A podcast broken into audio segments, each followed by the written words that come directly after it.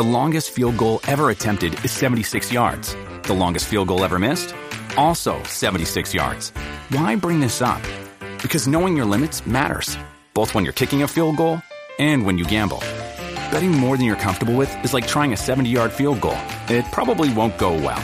So set a limit when you gamble and stick to it. Want more helpful tips like this? Go to keepitfunohio.com for games, quizzes, and lots of ways to keep your gambling from getting out of hand.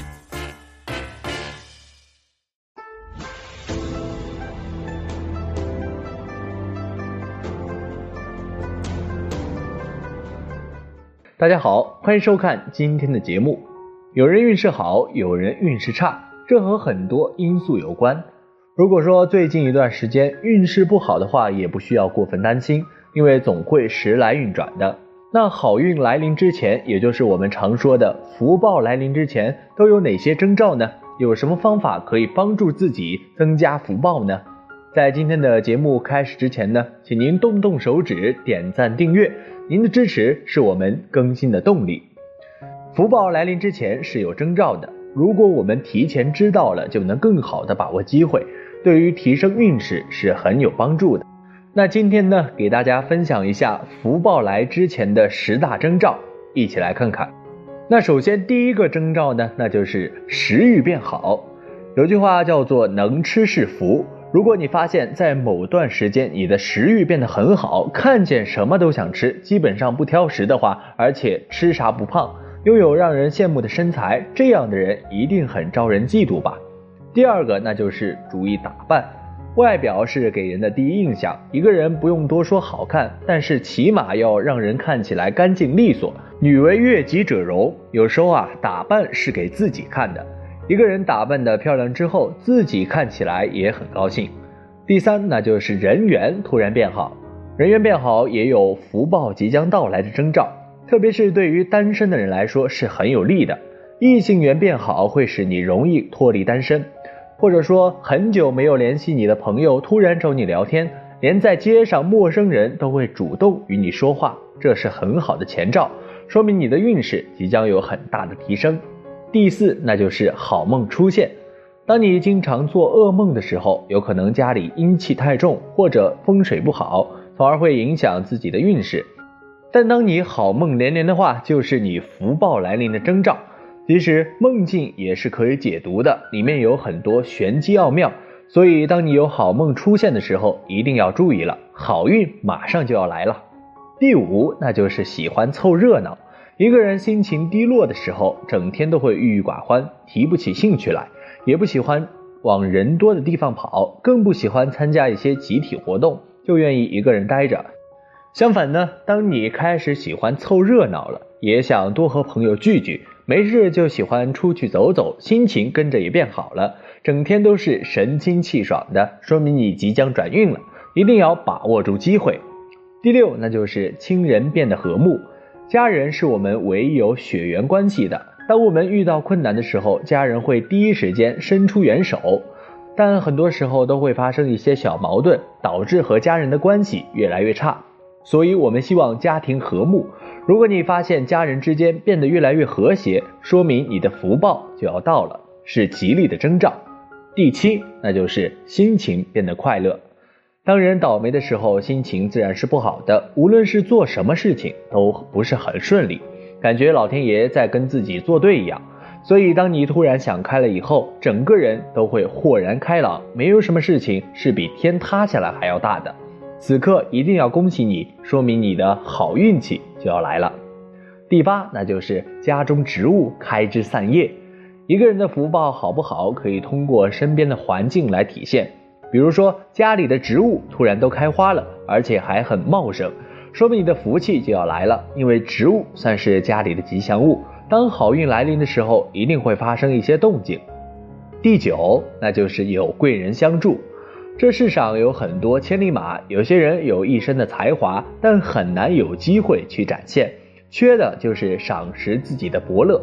可想而知，贵人在我们生活中起到了多大的作用。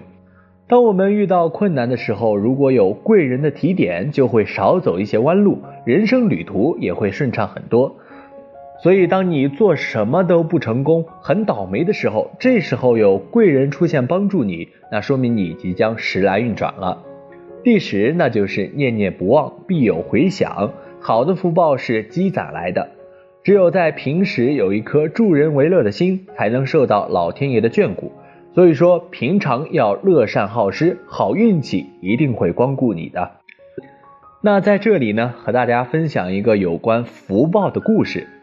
从前有一个人曾在前世积累了大量福报，于是今生投生为尊贵的太子；而另一个人在前世悭贪吝啬，于是今世成为赤贫的乞丐。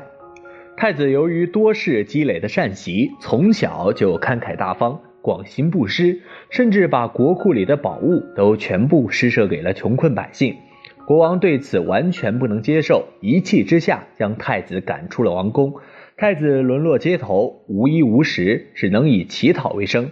后来遇到了那个乞丐，两人成了好朋友，结伴而行，去四方流浪。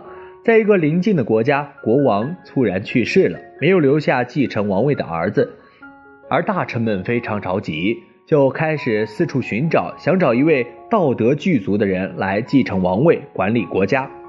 这一天，太子和乞丐流浪到了这个国家。太子走累了，躺在一棵大树下休息；乞丐则出去乞讨了。这时，几位大臣正巧路过这里，他们看到了在树荫下睡熟的太子，并发现一个奇景：太阳虽然一如既往的移动，而大树的影子却一直没有离开过太子，始终在为他遮挡阳光。大臣们欣喜万分，认定太子是有大福德的人，于是把他叫醒，邀请他做了国王。太子当上国王后，心里一直惦记着乞丐，想让他也过上富足的生活，可一时又找不到他。于是太子想了个办法，他烙了几张饼，在其中一张里暗暗加进了黄金，派一位属下拿着这张饼去寻找乞丐朋友，把饼送给他。属下四处寻找，终于找到了乞丐，把那些烙饼送给了他。乞丐拿过几张饼，一张一张掂量。发现其中一张分量很重，他不知道里面夹着黄金，反而认为那张饼没熟是夹生的，于是就把这张饼还给了属下。这张送给你了。从这个故事我们可以看出，福报是由三世因果决定的。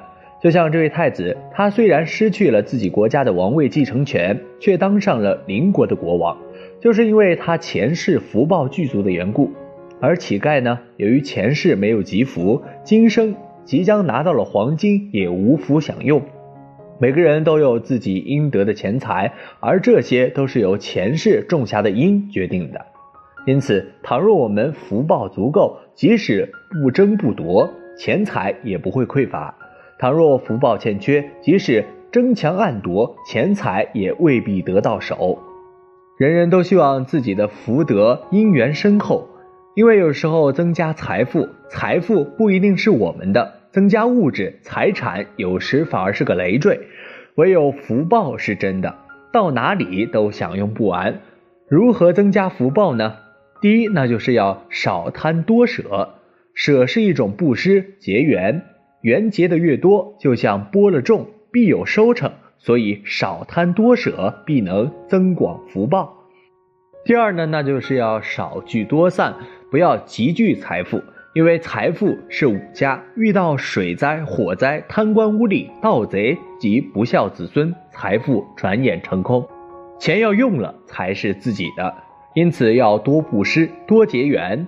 第三，那就是要少执多放，人不要太执着，执着于一点，往往会失去全部。要把眼光放大、放远、放开，才能放得下，才能提得起。第四，那就是要少傲多谦，做人要谦虚。所谓满招损，谦受益。太自满、太傲慢，让人看不起。谦虚的人才会受尊敬。第五，那就是要少思多功，人不能只为自己而活，因此不要处处只为自己着想，要常常想到别人，想到大众，能够少思多功，才能融入大众，不能扩大小我。那第六点呢，就是要少忧多喜。人生苦短，不要让生命冲塞太多的忧郁伤感，要把欢乐喜悦常驻心头，并且影响他人。第七点呢，那就是要少爱多慈。爱是有污染性的，是自私的，是不究竟的。唯有把爱升华为慈悲，才能平等对待一切众生，才能对人有所注意。所以我们要少爱多慈。